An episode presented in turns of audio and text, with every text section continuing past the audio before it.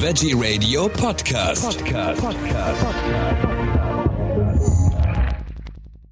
Am Mikrofon ist Michael Kiesewetter. Die Ergebnisse des zehnten NABU Kreuzfahrt-Rankings zeigen, dass die Reedereien immer noch viel zu wenig tun, um Umwelt, Gesundheit und Klima zu schützen. Mit dem Ranking hat der NABU die umgesetzten Maßnahmen und Ziele der Kreuzfahrtanbieter auf dem Weg zu einer sauberen, klimaneutralen Kreuzfahrt bewertet. Das Ranking basiert auf der Roadmap des NABU. Über dieses Thema spreche ich jetzt mit Sönke Diesener. Er ist Referent Verkehrspolitik beim NABU. Hallo, Herr Diesener. Schönen guten Tag, vielen Dank für die Einladung. Sehr gerne. Herr Diesener, was ist bei rausgekommen äh, bei dem Kreuzfahrt-Ranking? Alles in Ordnung jetzt?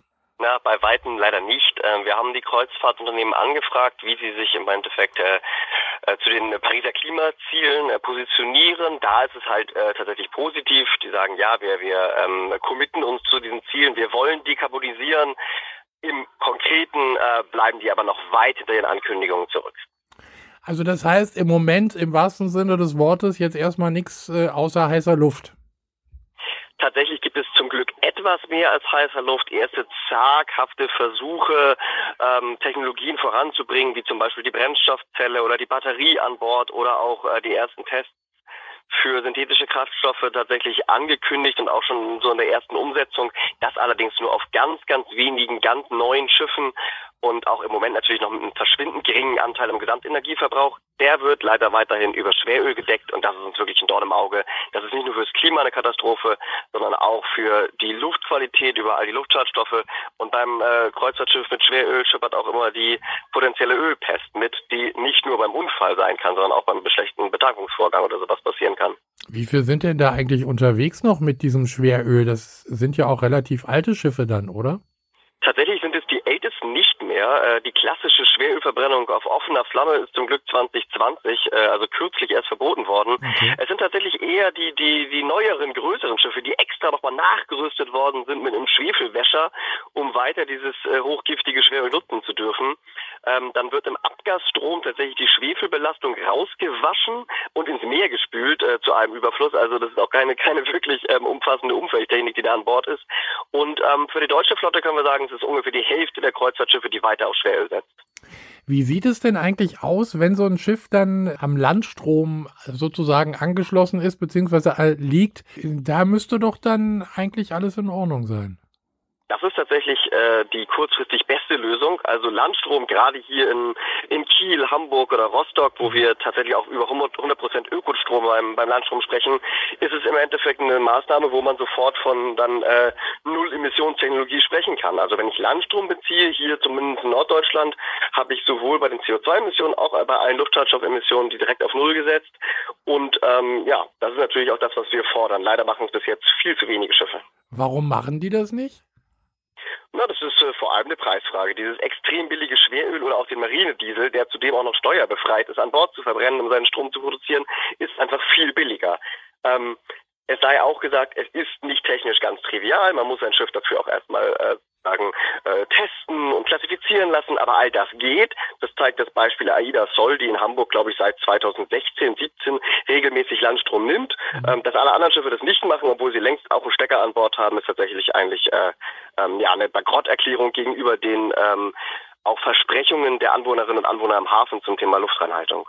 Während der äh, Pandemie gab es ja wirklich einen dramatischen Einbruch auch, was äh, Kreuzfahrten betrifft. Wird das jetzt alles wieder nachgeholt? Na, im Moment sind die äh, Kreuzfahrtreedereien auf jeden Fall äh, schon auf der Spur, dass sie äh, das auch gerne wieder aufholen würden, haben viele Buchungen und was man so sieht in den Straßen, äh, glaube ich, deutschlandweit auch, was, was die Werbeplakate angeht, wirkt es so, als wenn alles wieder beim Alten wäre, ja. Ich kann es aber nicht genau sagen, wir schauen jetzt nicht auf die Buchungszahlen im, im Speziellen als NABU, das ist nicht so unser Thema. Jetzt aber nochmal zu dem Ranking zurück. Äh, wer äh, ist denn am, wer hat denn am, am schlechtesten sozusagen abgeschnitten? Ja, ganz unten stehen natürlich kleinere Reedereien, oder was heißt natürlich stehen kleine Reedereien, die sich jetzt noch nicht auf dem, dem Pfad gemacht haben, auch äh, viel in Umwelttechnik zu, zu äh, investieren. Ganz unten steht aber tatsächlich auch eine Reederei, die sich einfach gar nicht auf unsere Anfrage gemeldet hat. Ähm, das gibt's natürlich auch, da machen wir dann erstmal alles rot und sagen, naja, ähm, wer nichts sagt, hat entweder was zu verbergen oder interessiert sich nicht für Umweltschutz. Da ist auch eine Reederei dabei. Ansonsten im oberen Bereich tatsächlich schon auch die deutsche, deutschen ähm, äh, Kreuzfahrtmarken, die so ähm, tatsächlich auch weltweit Vorreiter sind, was das Austesten neuer Technologien angeht. Wer hat am besten abgeschnitten? Am allerbesten abgeschnitten hat die norwegischen Küstenschifffahrtslinie, also die Postschifflinie Hurtigruten, ähm, das hat zwei Gründe. Einmal sind es relativ kleine Schiffe, die planbar entlang der Küste fahren. Das heißt, es ist natürlich einfacher, da auch äh, Klimaschutzmaßnahmen umzusetzen, weil man äh, sehr, sehr klar weiß, wann ist man im nächsten Hafen, kann man da jedes Mal Landstrom beziehen und sich auch das sozusagen äh, tatsächlich äh, besser einrichten kann. Es ist aber auch aufgrund der deutlich strengeren Regulierung in Norwegen. Es gibt in Norwegen ganz klare Vorgaben, was die Stickoxidbelastung angeht, schon seit Jahren. Und es gibt die Ankündigung, dass ab 2027 äh, etliche norwegische Fjorde nur noch mit äh, Null-Emissionsschiffen befahren werden dürfen, was natürlich auch einen Innovationsschub da ausgelöst hat in Norwegen. Das heißt doch aber umgekehrt, äh, dass äh, unsere Gesetze in dem Falle zu lasch sind beziehungsweise nicht vorhanden. Genau das heißt es. Ähm, die Hafenstädte in, in, in Norddeutschland zum Beispiel strecken vor äh, strengen Vorgaben zurück. In Hamburg hat man mit äh, Millionen Steuergeldern Landstromanlagen aufgebaut, hat aber keine Pflicht eingeführt. Das heißt, die Landstromanlage liegt meistens brach. Und äh, das gleiche liegt, gilt auch auf nationaler Ebene oder auf europäischer Ebene. Da ist man bisher nicht so streng wie zum Beispiel in Norwegen. Ähm, das muss dringend nachgeholt werden. Tatsächlich sind da Dinge jetzt in der Pipeline. Es wird eine Landstrompflicht für Kreuzfahrtschiffe auf europäischer Ebene geben. Es wird Einbeziehung der Schifffahrt insgesamt in den Emissionshandel für CO2-Zertifikate geben auf europäischer Ebene. Also das kommt jetzt endlich in Schwung, aber ähm, das dauert leider noch ein bisschen und von daher ist Norwegen da deutlich weiter als die EU. Dann lassen wir uns überraschen, wie es bei uns weitergeht. Äh, der NABO kümmert sich weiterhin drum. Wir werden es erfahren, spätestens beim nächsten Kreuzfahrt-Ranking. Sönke Diesener, Referent Verkehrspolitik beim NABO. Ich bedanke mich bei Ihnen für diese Informationen. Vielen Dank. Herzlichen Dank und alles Gute. Tschüss.